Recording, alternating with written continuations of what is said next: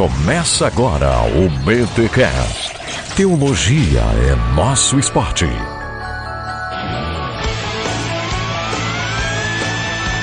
Muito bem, muito bem, muito bem. Começa mais um BTcast, o de número 41. Eu sou o Rodrigo Bibo de Aquino e se tem um Deus encarnado é o nosso.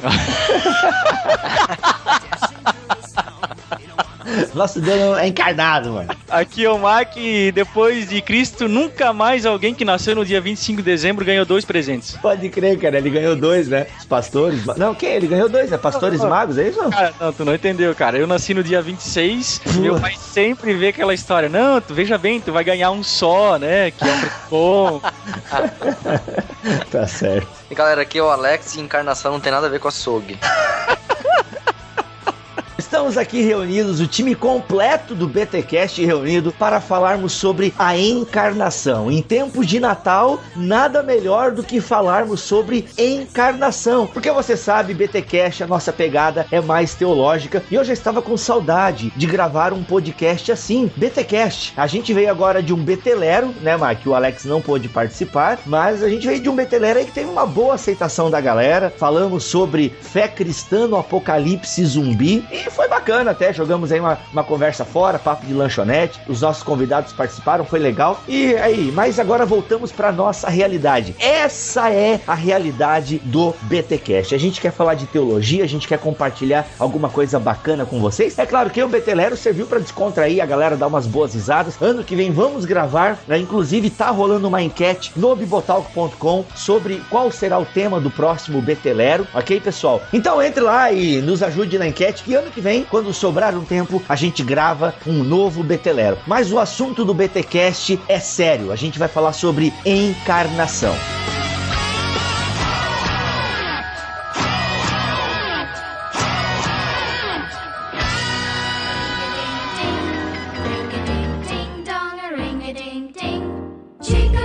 Galera, antes da gente falar desse assunto cristológico, afinal estamos na área da cristologia, disciplina da sistemática que estuda o Cristo. Antes da gente falar então da encarnação, nós queremos aqui pegar aí uns 5 minutos do BTcast para agradecer a você que esteve com a gente aí ao longo deste ano de 2012. Pessoal, obrigado mesmo por todos vocês que comentaram, fizeram o download, porque tem gente que faz o download e não faz o comentário, isso é muito feio, sabia?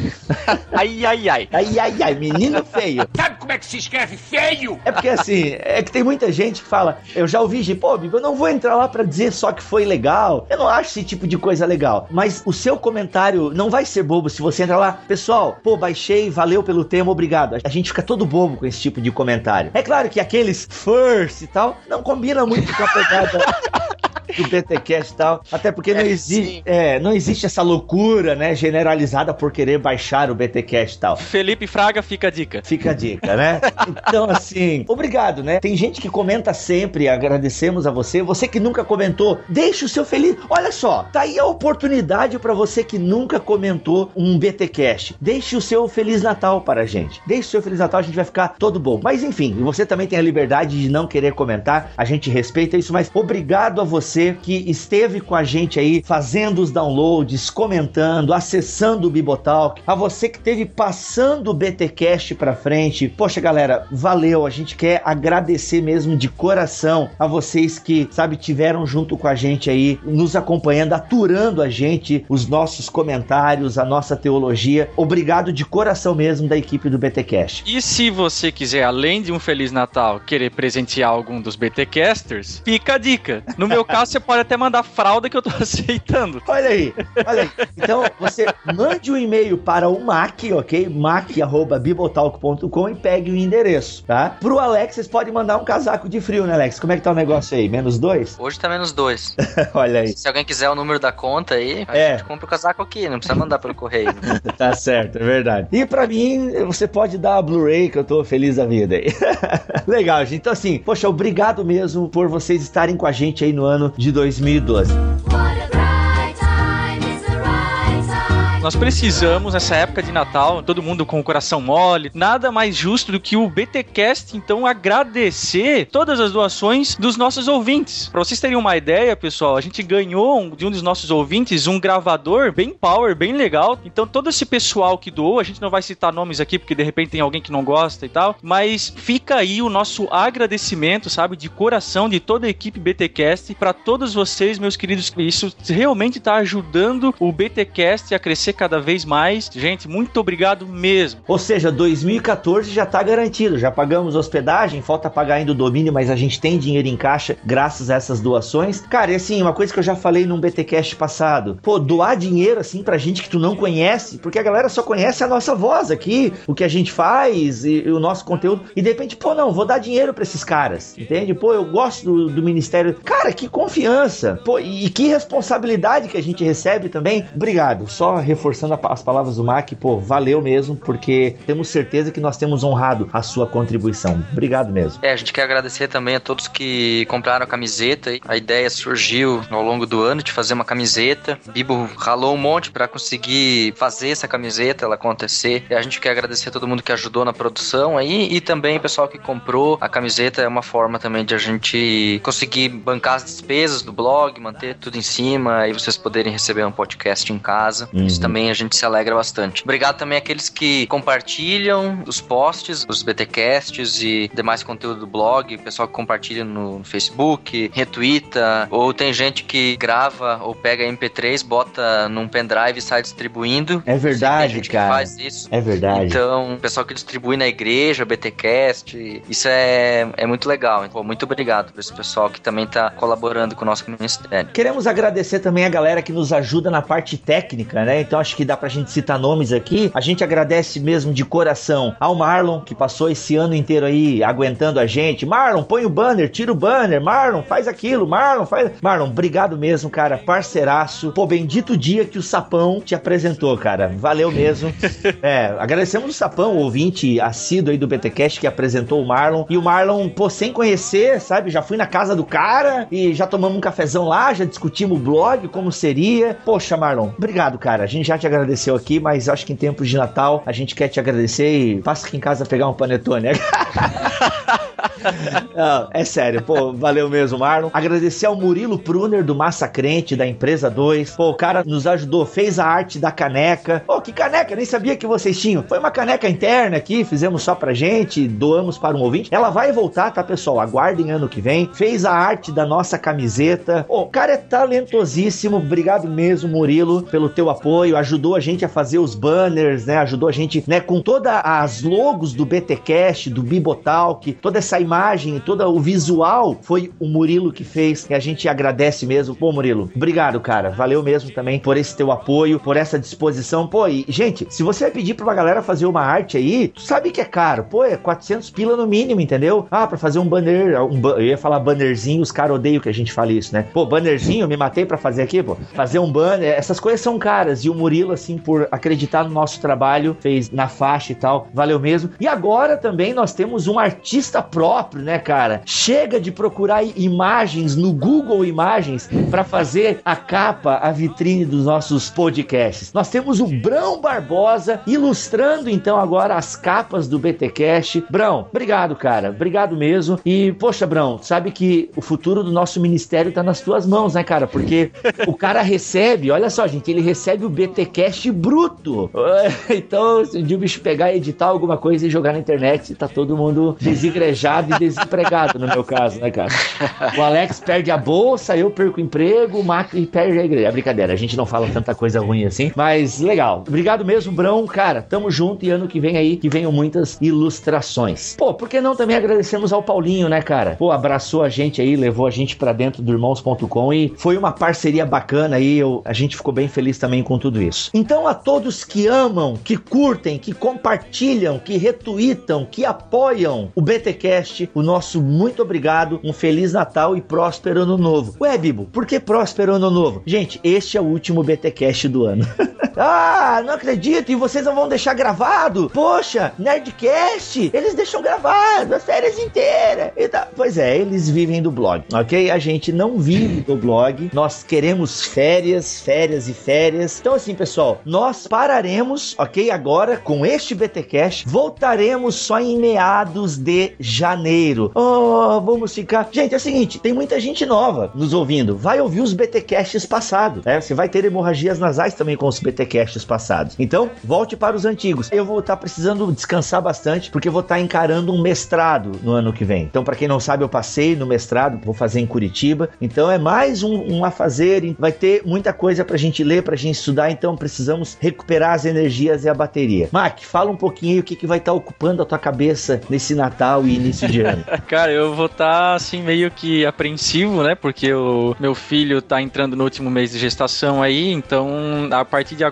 ele meio que se ele quiser sair para ver tudo que o mundo tem para dar para ele, para oferecer aí, ele já pode vir. Então, olha aí. Eu tô nessa expectativa, nessa ansiedade aí, e para mim dar essa parada vai ser muito bom, até para não só curtir o meu filho, mas para dar todo aquele suporte que ele e minha esposa vão precisar, né? Então, tô na expectativa aí de receber o, o meu Davizinho aqui em casa. Aqui o calendário funciona completamente diferente do Brasil, né? A gente tá acostumado a chegar nessa época de Natal e para tudo. Na verdade, aqui só para 24 até o dia 31. Aí já segue tudo de novo. Então, na verdade, eu tô no meio do curso, no meio das coisas, ainda na correria. A vida não tem esse break que tem no Brasil, né? O break aqui acontece depois, acontece lá por março. Um break curto e depois lá em junho, agosto, por aí, é quando é o verão aqui, então, então as coisas param. Mas claro, o próximo ano vai ser um ano cheio de coisas novas, porque no semestre que inicia em março, abril, uh, então começo para valer com as coisas doutorado, assim, com algumas disciplinas. Agora, no momento, ainda tô aguardando algumas resoluções do que disciplinas eu vou ter que fazer obrigatórias, mas então certeza no próximo semestre eu tenho disciplinas para fazer, ou seja, fora de casa, na estrada, tenho um exame de alemão para fazer no próximo semestre, vai precisar de uma dedicação especial, mas isso não significa que o BTcast vai ficar de lado, de forma alguma, eu acho que o BTcast só vai poder tirar proveito desse tempo que eu vou estar estudando, né? É, pessoal, o BTcast não vai parar, ok? A gente só vai pegar umas férias mais que merecidas, até para estar tá aí recuperando as baterias, né? Repondo a carga, pra gente voltar com gás completo para o ano de 2013, ok? O BTcast não vai parar. Só que é só para vocês entenderem por que estamos dando este break aí, aí do dia 17, porque a gente esse BTcast foi lançado no dia 17 de dezembro, e é bem provável então que a gente só volte no dia 14 de janeiro. Isso se eu já estiver recuperado de uma cirurgia que farei bem nesse período. Também farei uma cirurgia em janeiro. Não, não vou arrumar a vesguice, continuarei mesmo. Oh, não. Ok?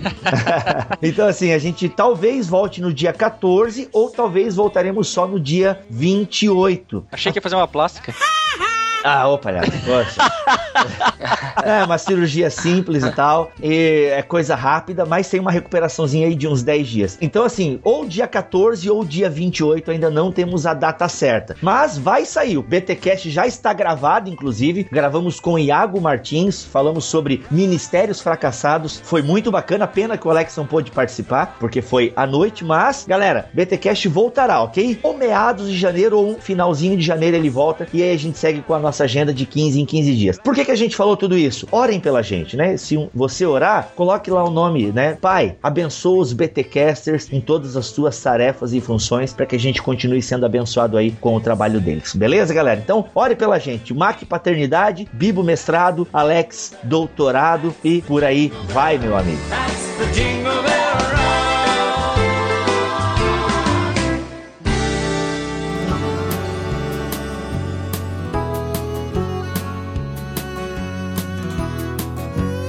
Estamos em tempo de Natal e o BTcast resolveu falar então sobre a encarnação. Nós já falamos aqui muito sobre a crucificação no BTcast, acho que foi o 25 sobre a Páscoa, mas é importante também nós falarmos sobre a encarnação. Afinal, o que que nós estamos comemorando no Natal? O Natal é justamente essa descida de Deus. Então, a gente quer levantar aqui alguns aspectos importantes da encarnação. Como eu já disse no início do podcast, a encarnação está dentro dentro da Cristologia, a disciplina da sistemática que estuda Cristo. Cristologia, ou seja, o estudo sobre Cristo. E a encarnação, ela é muito importante porque é interessante como ao longo da história da igreja, a natureza de Cristo, ela sempre é, foi discutida, né? Ora se discutiam a natureza divina de Cristo, ora discutiam a natureza humana de Cristo, e a gente percebe também que a encarnação, ela é importantíssima já na própria Bíblia Sagrada, porque nós percebemos a preocupação que os autores bíblicos têm em dizer que Cristo veio em carne. Talvez para nós hoje em dia, e talvez a partir disso a gente pode começar a nossa discussão. Ah, beleza, Bíblia. Não tenho problema algum em acreditar que Jesus veio em carne. Talvez hoje em dia para nós isso não seja tão difícil de acreditar, mas para o período em que Jesus nasceu, na época em que Jesus veio ao mundo, era muito complicado entender um Deus se fazendo carne. Aliás, até cumprimento de profecia, né? Nascimento de Jesus, vide aí Isaías 7, né? Do 1 ao 9, uhum. profecia que foi dada ao rei Acás, e aí acabou acontecendo aquele famoso evento de profecia de duplo cumprimento, né? Se cumpriu no rei Acás e posteriormente Mateus aplica essa mesma profecia lá de Isaías ao nascimento virginal de Cristo. É, o nascimento virginal eu acho interessante que o John Stott levanta, ele acha que nascimento virginal não é uma terminologia muito correta, porque o nascimento de Jesus foi normal, como qualquer outro nascimento. Cara, como deveria ser o parto naquela época, né? Cara, de boa, devia ser a mulher, devia vir a criança e outras coisas juntas, né? Que hoje em dia a mulher não faz a lavagem estomacal ou toma alguma parada lá, como é que é vocês que, tu que, Mac deve ter lido alguma coisa. É, Alex... não, agora vocês mexeram num negócio que não deviam ter mexido.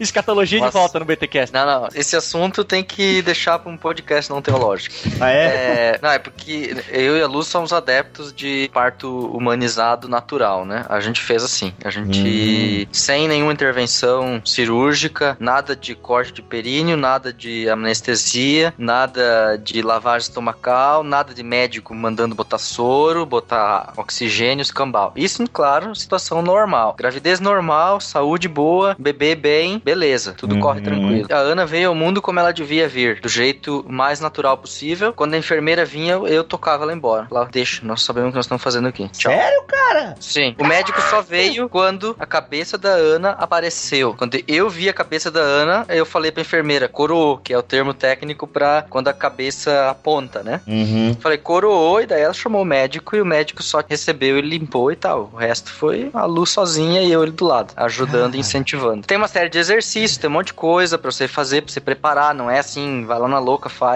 Mas eu creio assim, isso é uma tradição das mulheres ao longo dos séculos. Uhum. E eu acho que Maria, de certa forma, é primeiro filho, claro, não era assim tão simples. Uhum. Com certeza ela tinha muitos medos e tudo mais, mas com certeza havia uma tradição das mulheres a respeito desse assunto, né? Então, uhum. então, então a coisa é... não é tão hollywoodiana, assim, aquela coisa assim, macabro, terrível. É, né? Então, é, assim, é. o fato é que o nascimento de Jesus foi normal como de qualquer outra criança. Veio ele em meio a todas as melecas, porque a gente não pode imaginar o nascimento de Jesus, Maria abrindo as pernas e nascendo uma luz, assim, né, cara?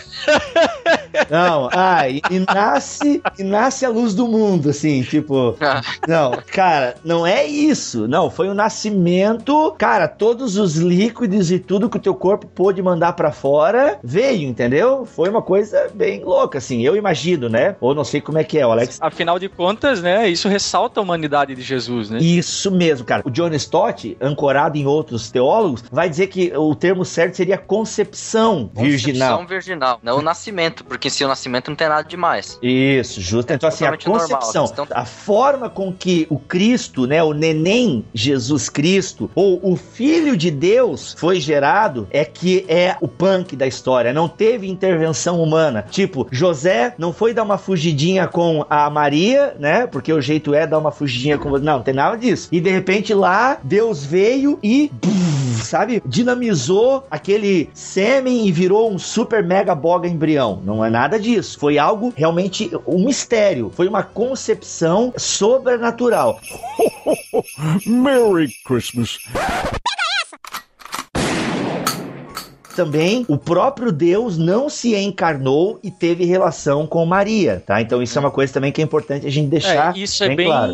é, mitologia grega, né? Isso, justamente, né? Deus não veio, se encarnou num, num garanhão aí, um bonitão, passou um lero na Maria e pau, nasceu aí uma divina. Não é nada disso. Cara, é o próprio Deus, né? O Espírito Santo gerou essa criança em Maria. E aí que tá o absurdo. Já começa um absurdo pra mentalidade da época, quiçá até pra nossa mentalidade. Cara, porque o fato de um Deus se encarnar era inconcebível na mentalidade do povo daquela época. Era inconcebível um Deus se encarnar, ser de fato carne. O que a gente tem é deuses que temporariamente, né, se encarnavam e tal e depois voltavam para a sua forma natural e tal. Não, a gente tem um Deus que não perdeu a sua divindade, mas ao mesmo tempo adquiriu humanidade. Ou seja, é Deus se tornando carne. Cara, isso é loucura. É, em contrapartida, né, só pra gente ter algo de interesse aqui, os anabatistas que a gente falou alguns BTcasts atrás, eles criam que o, o nascimento, a concepção virginal de Cristo, quando Cristo nasce, ele não estava herdando a natureza humana de Maria, mas a natureza humana já vinha do céu com ele. Uhum. E, e isso é heresia. Tem que explicar por que da heresia, pra ninguém achar que é heresia porque é heresia. Isso é uma heresia por causa da seguinte questão: pela diferenciação que o relato da criação faz entre o Criador e a criatura. Então, se Cristo veio do céu com a natureza humana, logo Deus possui natureza humana. Se ele possui natureza humana, então a natureza humana emana de Deus e possui a mesma natureza. E o relato da criação ressalta a diferença de natureza entre o ser humano e o ser de Deus. Uhum. Então, a simples identificação da natureza humana com a natureza divina produziria uma teologia onde os seres humanos são em si mesmos deificados. Uhum. Possuíam uma chama divina dentro de si. Aí vai trazer consequências um pouco complicadas, né? Tipo, salvação por si mesmo. Daí a gente até teria que voltar um pouco para a história da igreja, que o processo, a concepção de salvação, até de alguns pais da igreja, era essa deificação do ser humano e tudo mais, mas isso são outros 500. Mas o fato é que sempre houve essa dúvida, né? Poxa, aí, a Maria, ela deu à luz a uma criança normal que foi é, potencializada pelo Logos? Ou é o Logos se tornou carne já dentro do ventre de Maria? Sempre houve essas discussões na- ao longo da história da igreja. Sempre houve essas heresias. A gente fala heresia até soa meio pesado, né, cara? Mas depois da conversa que eu tive com o Martin Dreyer, eu tô mais amigo dos hereges, assim, né? Não, no sentido de que nem sempre eles faziam a heresia porque queriam fazer bagunça, né, cara? É porque era, pô, é todo um contexto também em que eles viviam e tal, e a forma que eles entendiam as escrituras e coisa arada e tal. Ainda que muitas vezes de maneira bem equivocada. Mas sempre houve, né, pessoas que tiveram dúvidas em relação à humanidade. Quando a gente fala de encarnação, a gente tá falando de humanidade de Jesus. E aqui deixa eu trazer para vocês só algumas heresias que não acreditavam na humanidade de Jesus. Olha só aqui alguns movimentos e pensamentos cristãos heréticos, né, considerados assim por alguns, que negavam a humanidade de Jesus Cristo. Tinha o docetismo, que dizia que Jesus tinha só uma aparência de corpo humano, ou seja, ele era tipo um fantasminha camarada. Tinha o apolinarismo, o apolinarianismo, na verdade. Ele era um cara que ele defendia tanto a divindade de Jesus que ele acabou sacrificando a real humanidade, ou seja, ele entendia que em Cristo a alma divina ou logos tomou o lugar da alma humana. Ou seja, ele dizia que, a grosso modo, a humanidade de Cristo foi é, suplantada pela sua divindade em última análise, né? E depois tem um cara chamado Eutico, né, que gerou o eutiquianismo, que dizia algo parecido. Ah, não, foi o Eutico que disse que Cristo absorveu a natureza humana, ou seja, Cristo teria somente uma natureza após a união, a divina. Então, são pessoas que não conseguiam entender como é que Deus pudesse ter carne. E aqui a gente volta para toda aquela parada do gnosticismo que nós já explicamos lá nos Gigantes sobre Irineu de Leão. Se eu não me engano, acho que eu tava sozinho nessa época ainda, Forever Alone.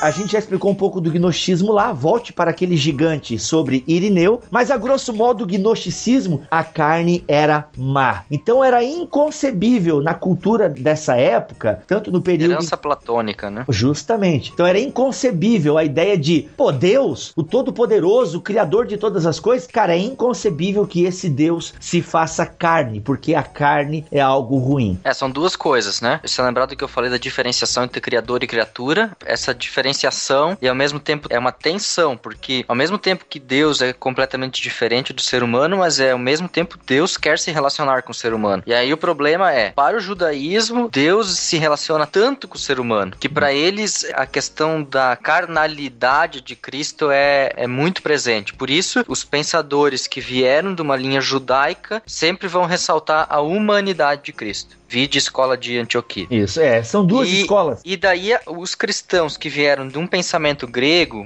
de uma filosofia grega, eles vão pensar, o background filosófico deles é Deus é totaliteraliter, como dizia Karl Barth, né? É totalmente outro. Então ele não tem nada a ver com o ser humano. Ele tá lá longe, no Olimpo, e não mexe com gente. Mega transcendência, assim, É, tipo, nada de Exatamente. imanência. Fica um na- teísmo, né? Exatamente. E aí, a única coisa que presta é a alma, porque é o que tem relação com Deus, e o que tá aqui nesse corpo foi criado por demiurgo, etc, né? Uma, é, não presta pra nada, é mal, é ruim. E aí tá, tem umas piras aí ainda de mistura com religiões do Irã e tudo mais, que não vem ao caso, né? Mas aí é por causa da filosofia grega essa dissociação entre corpo e alma, que a gente já falou no BTcast anterior sobre morte e mortalidade. Do problema entre separar completamente o corpo e alma. Que daí é a escola aí- de Alexandria, né, que você tava Escola falando de agora. Alexandria. Uhum. Aí vai criar esse pepino de que Cristo é quase que só um espírito, sem um corpo, né?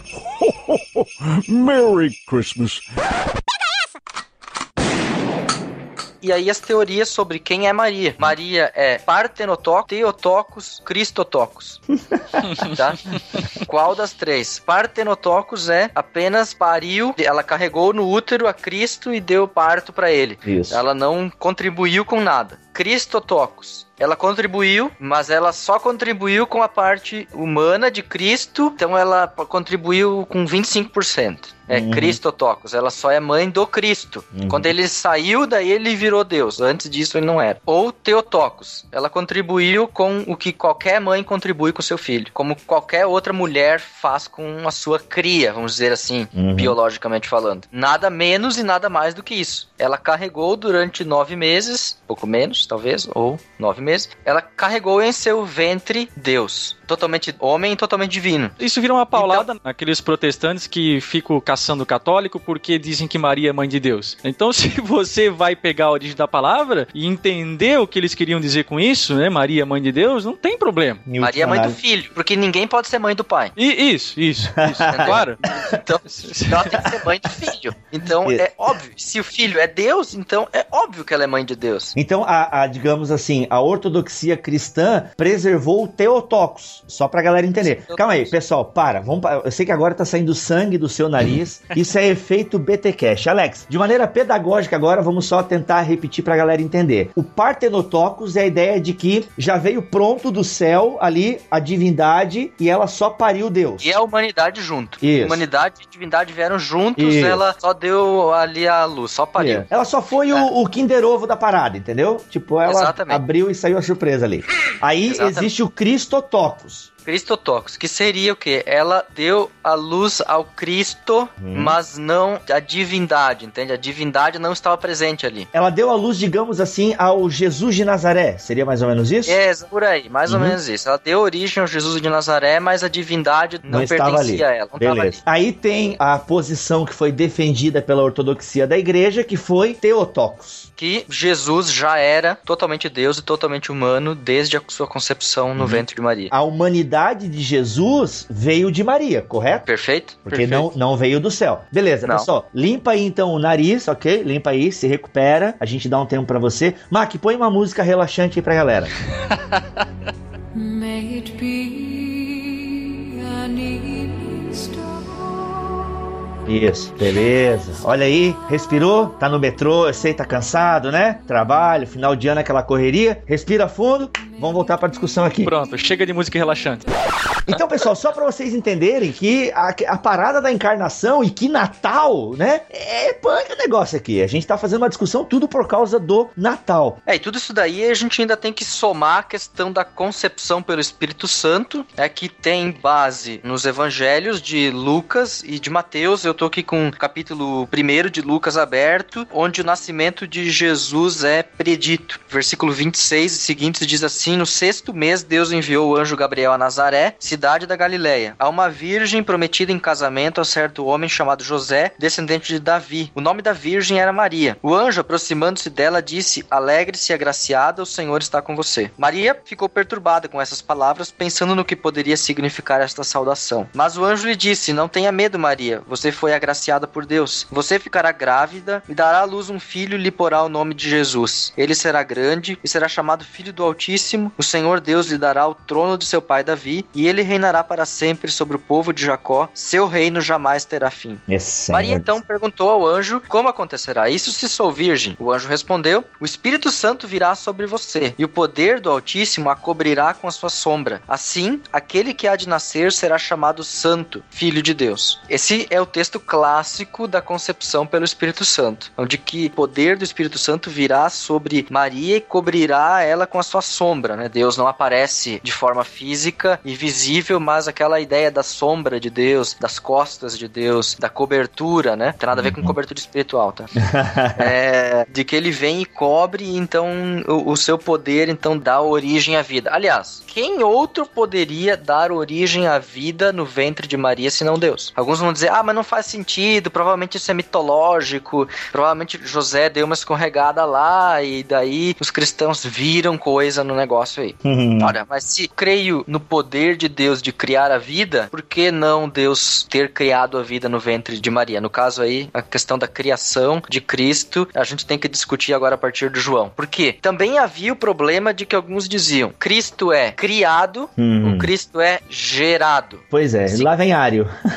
Se Cristo for criado, significa que ele é completamente diferente do Pai. Uhum. Ele é uma criatura. Ele está abaixo e não possui a natureza do Pai. Se ele for gerado, então pense o seguinte: eu gerei com a minha esposa a nossa filha. Uhum. E ela possui a nossa natureza, certo? Todo filho de um ser humano possui a natureza de outro ser humano por quem foi gerado. Logo, se Deus gera alguém, esse alguém que é gerado de Deus possui a sua essência Uhum. a sua natureza. Logo, se Cristo é gerado do Pai, ele possui a mesma essência, a mesma natureza do Pai. Não é como aqueles animaizinhos que você pega, aquelas lesminhas que você pega e corta no meio e vira duas lesminhas. Saca? Eu não sei o nome desses bichos aí. Quem sabe o Pedro lá do, do Nobarquinho sabe que ele mexe com esses negócios de biologia. Eu não sei o nome desses bichos. Mas não é assim que Cristo foi gerado. Ele não é uma parte, partenogênese, né, que fala, né? Cristo não é a partenogênese do Pai, tá? Cristo é gerado da mesma essência e mesma substância, contanto o Pai continua sendo o Pai, o Filho continua sendo Filho. E gerado não implica que Cristo teve princípio, né? Ou começo. Foi gerado na eternidade, né? Vamos, Exatamente. Foi gerado na eternidade. Aí vamos é sair tá. pela esquerda aqui. Foi gerado na eternidade.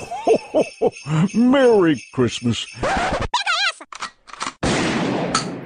Aonde que a gente tira isso? É, que loucura é essa? Da onde vocês tiram isso? João, capítulo 1, versículo 1. No princípio. Onde na Bíblia está escrito no princípio outra vez no começo de um versículo? Ah, Bereshit para Elohim, né?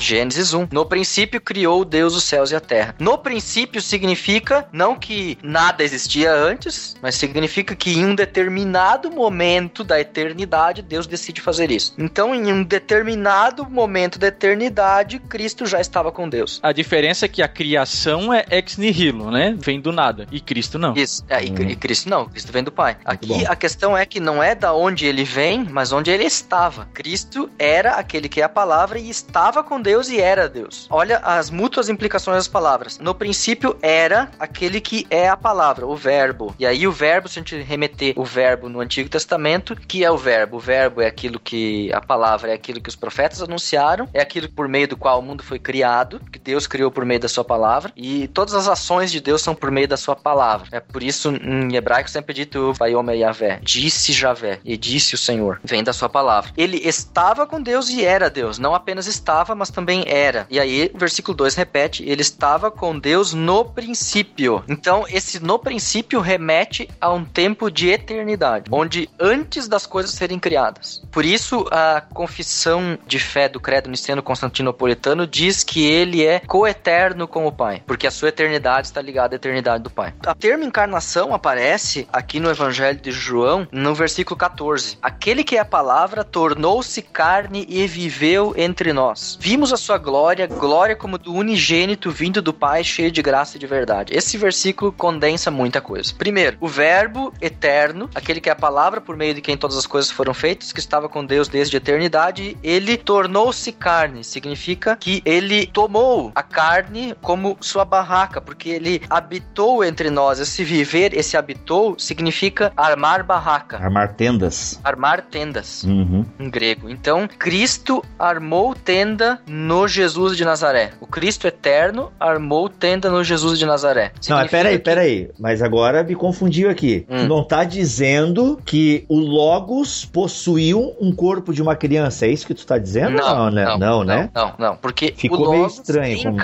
encarnou no Cristo, no- o Logos, o Cristo, encarnou em Jesus de Nazaré, obviamente no momento da concepção, Sim, desde o sim. princípio, não a partir de um momento determinado, porque a pergunta sempre era a partir de quando Jesus de Nazaré é o Cristo de Deus? A partir E- da e- concepção. Trocando em miúdos, o corpo, o nenezinho, o bebezinho, né, que nasceu, nunca foi outra pessoa. Exatamente. Sempre foi Cristo. Aquele corpo Sempre. é Cristo, é de Cristo. Não a possessão, né? Não é que a ideia do fazer tendas passou um pouco essa impressão, entendeu? Ah, vem aqui, A vou ideia- usar esse corpo aqui como um avatar. E a gente tá bem longe disso. Exatamente, tá bem longe disso. A questão é, olhando da perspectiva da eternidade, Cristo decidiu Hum. habitar entre nós. Como ele fez isso? Uma formiga não dava. Uhum. Uma árvore não dava. Alguns talvez gostariam dessa ideia.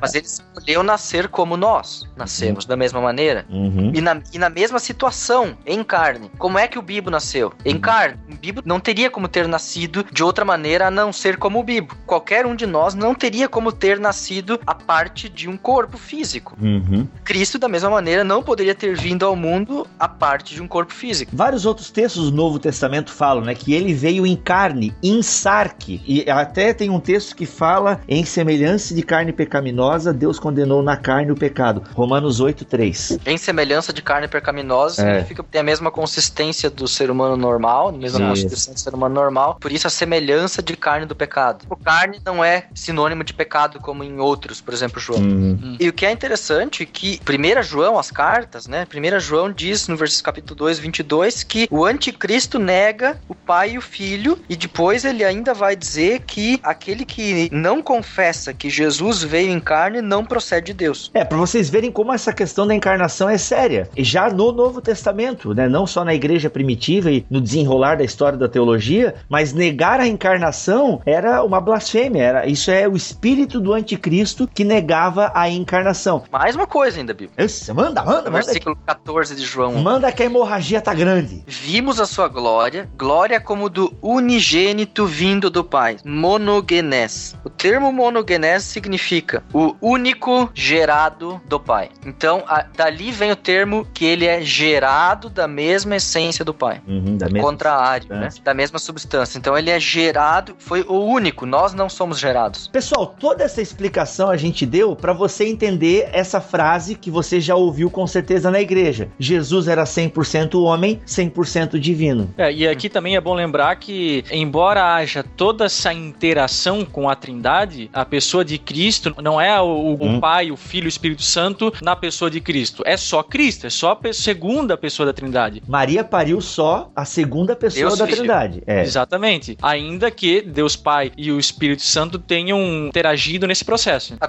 concepção de Cristo envolve as três pessoas da Trindade. Uhum. O Pai envia o seu anjo que anuncia, o Espírito concebe em Maria e quem nasce é o Cristo. Que fala, I'm a man! Merry Christmas. Olha só, essa parada da carne, né, pra gente só tentar entender, é tão bacana que vários outros textos do Novo Testamento falam e deixam claro que Jesus veio em carne, né, em sarque. E até aqui, Romanos 8:3, tem que ler o 2 também, né? A lei do espírito da vida em Cristo Jesus te libertou da lei do pecado e da morte. De fato, coisa impossível para a lei, porque é enfraquecida pela carne. Deus enviando o seu próprio filho em carne, já está dizendo bem claro aqui, em sarque, né, em carne, semelhante a do pecado, e em vista do pecado, condenou o pecado na carne, a fim de que o preceito da lei se cumprisse em nós, que não vivemos segundo a carne, mas segundo o espírito. A pergunta aí, o foco é cur deu homo, né? Por que Deus se fez homem? Justamente, que nós abordamos Já falamos, né? é, em algum podcast agora que eu não lembro, mas a grosso modo é porque Deus teve que se fazer homem, né? Teve que se fazer carne. Anselmo, Anselmo, o pró Anselmo vai resgatar Irineu de Leão, de certa forma. Uhum. Ou seja, o pecado era um pecado do ser humano, um pecado da carne. E porque carne aqui a gente tem que voltar para o contexto hebraico, né? Carne é o ser humano como um todo. Então, ou seja, Deus se torna um ser humano, vem em carne e se torna um ser humano. Ainda que é uma carne semelhante à do pecado, porque Cristo era impecável e não tinha possibilidade de pecar. Isso aqui é uma discussão toda, mas eu defendo essa linha de interpretação de que não haveria possibilidade de Cristo pecar, porque o fato dele ser homem não negava a sua natureza divina. Ambas as naturezas agiam 100% em Jesus. Então faz o seguinte, coloca um texto meu lá do Amilianismo sobre impecabilidade de Cristo aí Olha na aí. postagem. a ortodoxia luterana proclamou muito forte a ideia da communicatio idiomatorum, né? A comunicação das duas naturezas de Cristo entre elas, né? Uhum. Então, uma natureza comunica a outra as suas propriedades. O Jesus Cristo, enquanto ser humano, agia como Deus, no sentido de que ele fazia milagres, etc., o que não é comum para uma pessoa de carne e osso. Uhum. Sim. E ao mesmo tempo, o ser humano Jesus, Deus, ele estava limitado por algumas coisas que o seu corpo físico não lhe permitiam fazer. Como não saía voando por aí. É, justamente. E sofreu tentações, aquela coisa toda, né? Ao mesmo tempo, essa questão de que as duas naturezas se comunicam entre si, né? Uhum. Então, essa, essa é a ideia. Por isso, a questão da impecabilidade de Uhum. Cristo,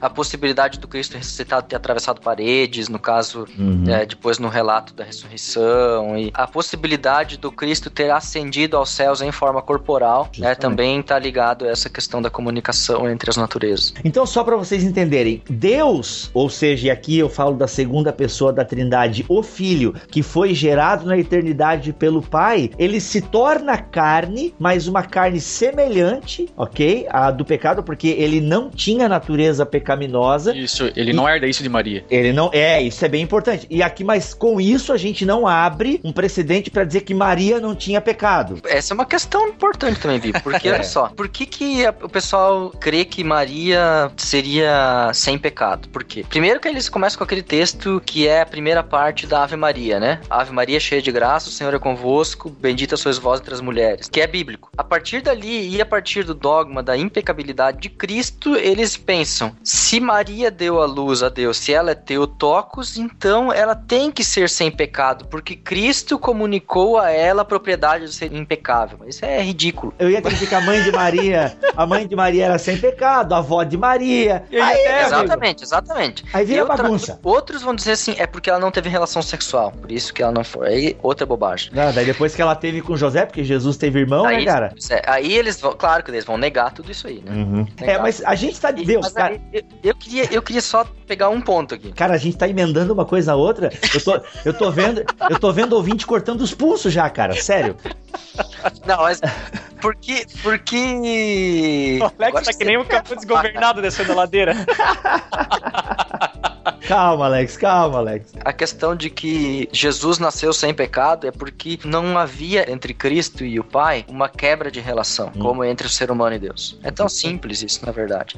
Não é a questão nem de genealogia e nem de sexo ou da onde que veio, etc e tal. É porque Cristo e o Pai são um, eles não estão num relacionamento de inimizade. E daí, você imagina que Cristo, diferente de qualquer ser humano, ele é o objeto de santificação. Uma vez que ele nasce com a possibilidade possibilidade de pecar ou tendendo para isso, né, em quem que eu, Maurício, vou me apoiar quando eu preciso ser santificado? Se o meu próprio santificador tem essa possibilidade que eu também tenho. Deixa eu amarrar as pontas pra você agora. Viu, querido ouvinte? Eu sou um cara legal com você. Eu procuro pensar no seu lado. O Alex vai. vai. O Alex não tá nem aí pra você. Ok? Então não mande presente pra ele, mande pra mim. Tá? Brincadeira. Não, é só pra você entender. Tudo isso a gente tá falando pra dizer que Jesus se fez carne, ok? Se tornou 100% humano, porque quem tinha dívida com Deus era o ser humano. Mas é uma dívida que só Deus pode pagar. Por isso, o Deus homem pagando a nossa dívida. Entendem a aí também- radicalidade? Essa é a radicalidade da encarnação. Vai. Só para o pessoal pensar, rapidinho. Só uma pergunta. Tá, se a pessoa defende que Cristo tinha possibilidade de pecar, então responde essa para você mesmo aí. E se Cristo tivesse pecado, o que teria acontecido? Responde. Aí o Espírito Santo ia ter que se encarnar. Numa- o Espírito Santo ia se encarnar numa mulher oriental. Vai a cabana. Eu vejo assim implicações que alguns teólogos colocaram sobre a questão da encarnação. O que significa encarnação então para toda da teologia? Karl Rahner coloca como clímax da autocomunicação de Deus. Então, porque Deus se comunicou com o ser humano através dos profetas, de forma salvífica, né, através dos profetas, através de Abraão, através dos seus anjos no Antigo Testamento, etc. Uma série de autocomunicações de Deus com o ser humano. Mas o clímax, o centro, o cerne, o verbo, a autocomunicação de Deus em si mesma é Cristo, é a encarnação. Merry Christmas. Um outro teólogo, Urs von Balthasar, ele coloca como a solidariedade de Deus com o ser humano.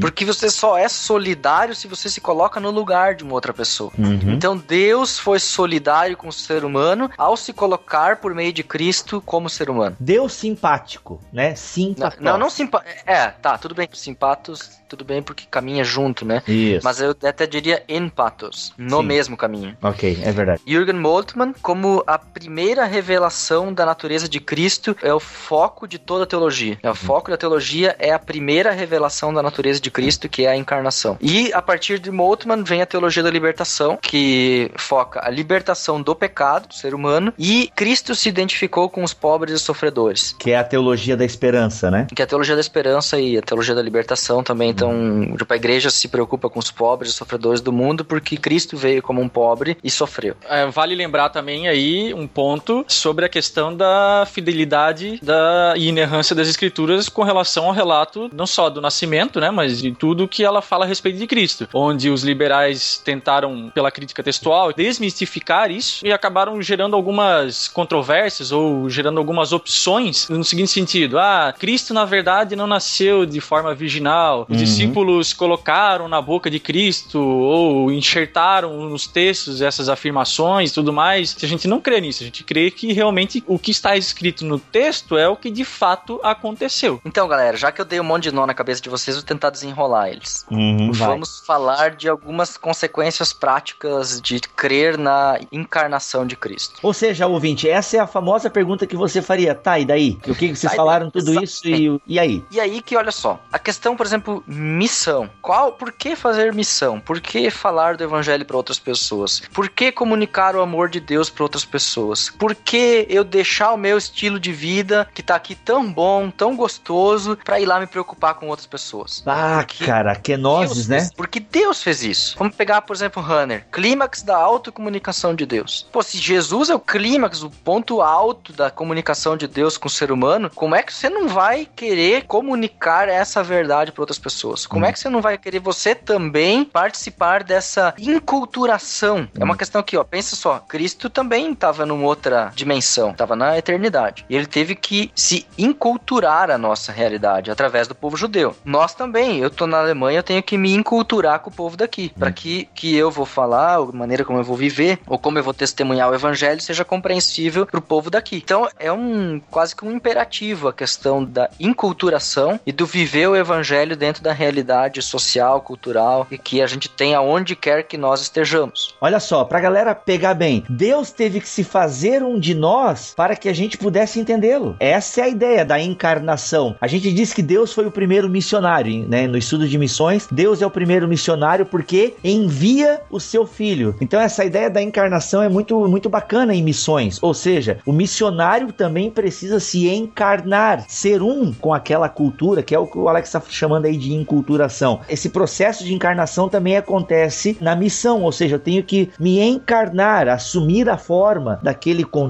para onde eu estou indo para poder comunicar Deus. Tem essa questão, a pensar a questão da solidariedade, por exemplo. Cristo não veio ao mundo por uma necessidade. Cristo veio ao mundo é, por amor, por Uhum. uma escolha. A necessidade era nossa, né? A Isso. necessidade era nossa, exatamente. E ele veio então por solidariedade conosco, no sentido de amor que quer ser compartilhado. E nós? Qual é a nossa resposta por aquilo que Cristo fez por nós? Nós também pensamos da mesma maneira, tipo, eu vou também ser solidário com as outras pessoas. Eu vejo, por exemplo, às vezes eu pensei em colegas assim conhecidos que estavam num determinado contexto como obreiro cristão e diziam: "Ah, eu odeio essa cidade, isso aqui é uma nojeira, meu, esse lugar aqui é terrível, eu tô mesmo querendo explodir essa cidade e ir para outro lugar".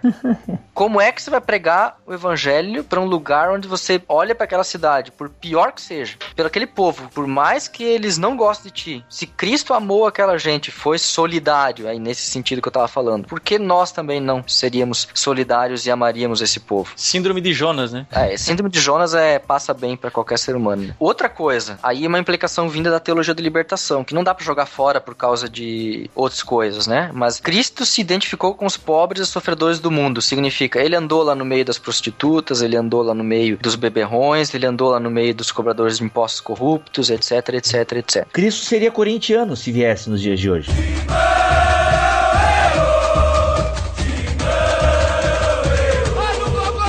Sei lá, talvez eu ia estar no presídio mesmo, quem sabe.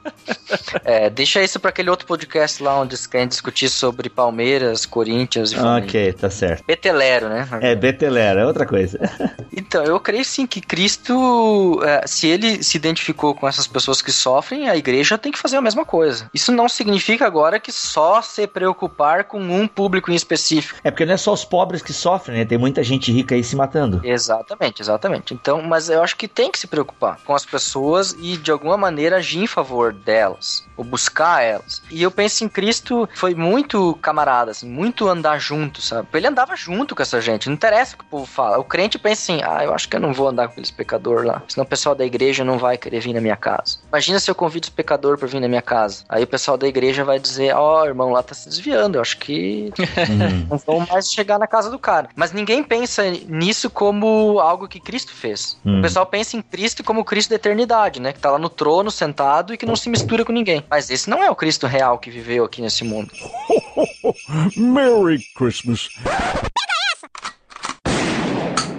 Então, gente, olha, tem muitas outras coisas que nós poderíamos falar. Meu, eu sempre falo isso, né? Eu tô me pegando já ouvindo alguns BTcasts e eu sempre termino o episódio falando isso. Mas é que é verdade, galera. A gente tem tantos livros aqui na nossa frente que, caramba, a gente tinha outras coisas que a gente poderia comentar do que a gente leu. Por exemplo, coisas que a gente não falou e poderia ter falado. No processo quenótico, ou seja, lá da quenoses. Para você entender o que a gente tá falando, é Filipenses capítulo 2, lá o hino cristológico, que vai do versículo 6 até o versículo 11. É aí, do que que Jesus abriu mão ao sofrer a quenose ou ao escolher a quenose? Tem tantas outras coisas que, claro, nós deixamos implícitas aqui, mas poderíamos abordar. Mas não dará tempo, por isso a gente vai encerrando por aqui este BTcast sobre encarnação, que é um BTcast de Natal. E é claro, a gente não poderia deixar de falar também que Natal, então, é esse tempo aí de nós lembrarmos que, ao contrário do que o mundo pensava, o mundo na época, o nosso Deus se fez carne. O nosso Deus foi empático, simpático. O nosso Deus se tornou um de nós. E se Deus for um de nós, Nossa. Aí, né? Cara, ele foi um de nós, entende? Ele foi um de nós, andou no nosso meio e por causa disso é que hoje em dia nós poderemos ser como ele. Não ser igual a ele, mas pelo fato de Cristo ter se tornado um de nós, é que nós poderemos se tornar semelhante a ele. Ou seja, aquele versículo bíblico que diz que no final Deus será tudo em todos só é possível porque ele foi um de nós. E isso é muito bacana. Então, Natal é esse tempo, e aqui trazendo de novo a analogia do C.S. Lewis, até escrevi isso no meu livro Rascunhos da Alma. O Natal é esse tempo em que a gente comemora, em que a gente cria consciência de que Deus desceu para subir, mas não subir sozinho. Ele sobe com o mundo nas suas costas. Boa. É muito bacana isso. né? O, o C.S. Lewis é fera em fazer essas analogias. Ou seja, ele desce para subir, cara. E não subir sozinho, né? Claro que em Atos capítulo 1, a gente vê o Cristo ascendendo sozinho, mas o que, que ele fala? Ali ele deixa claro, e a sua promessa de que ele estaria com a gente. Essa é a motivação da missão, né? O, o Cristo encarnado é a mola propulsora para a missão, porque ele se encarnou para levar todos aqueles que creem. Não é João 3,16, não é isso, cara? Deus amou o mundo. A encarnação é a expressão do amor de Deus ou da solidariedade de Deus, como disse alguém aí. A gente está vivendo esse momento, então o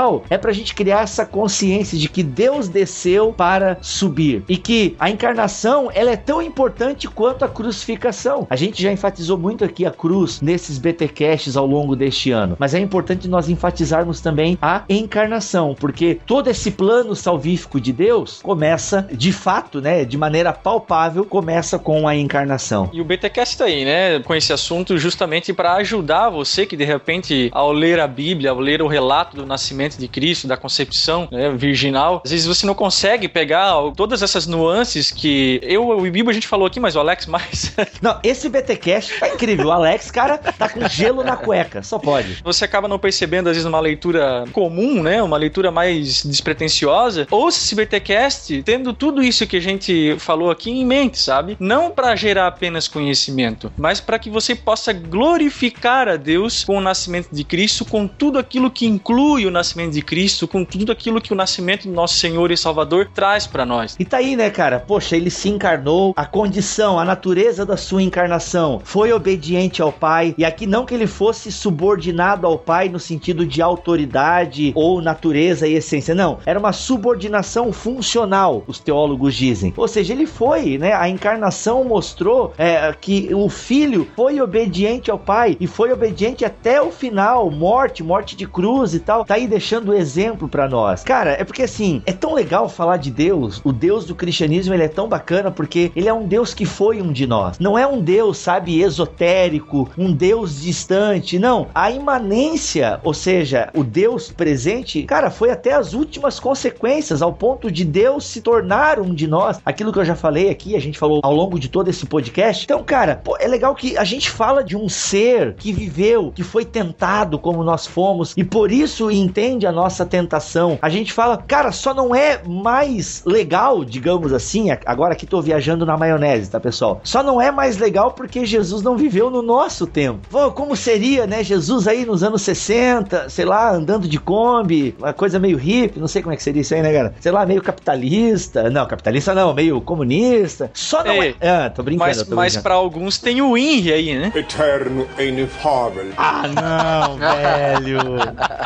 Pelo amor de Deus, cara. Pois é, né? Isso é o meu Ai. pai. o meu pai. Cara, tu imitou muito bem o Tiririca do Betelero. Parabéns.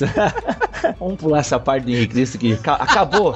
Eu tava, cara, eu tava recebendo aqui um, um e-mail direto de Deus, acabou tudo, a inspiração que foi cortada. Não, brincando. Mas é sério, cara, tipo, só não é mais legal porque a gente não viveu, né? Cristo não viveu no nosso tempo e é a pergunta, né? Como é que seria se Jesus viesse hoje e tal? Aquela loucura toda. Só não é mais legal por causa disso. Claro que aqui eu tô brincando agora com a ideia, né? Mas, pô, a gente fala de um Deus que, cara, foi 100% humano, entende? Andou e, pô, revolucionou. É muito louco isso aí.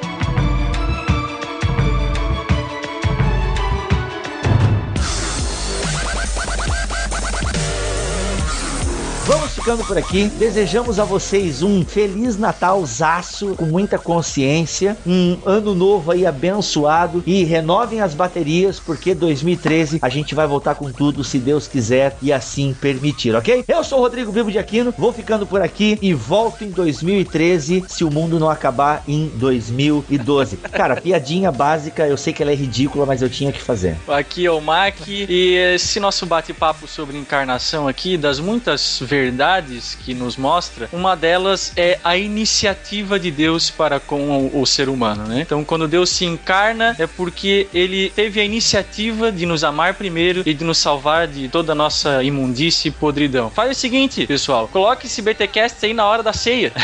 pessoal reunido lá, né? Às vezes quer evangelizar a família, coloca o BTcast descontraído tal, vocês vão rir bastante, também vão aprender bastante. E teologia é o nosso esporte. Feliz Natal, pessoal. Valeu, galera. Um abraço pra todos vocês e Freliche Weihnachten. Que quer dizer gelo na cueca. Feliz Natal. Cara, hoje tu tava com tudo, Alex. Eu gostei, cara, gostei. Hoje tu tomou as rédeas. Não precisei nem dizer, Alex, agora tu fala. Não, agora o bicho foi pá, um atrás da outra. Legal, bacana.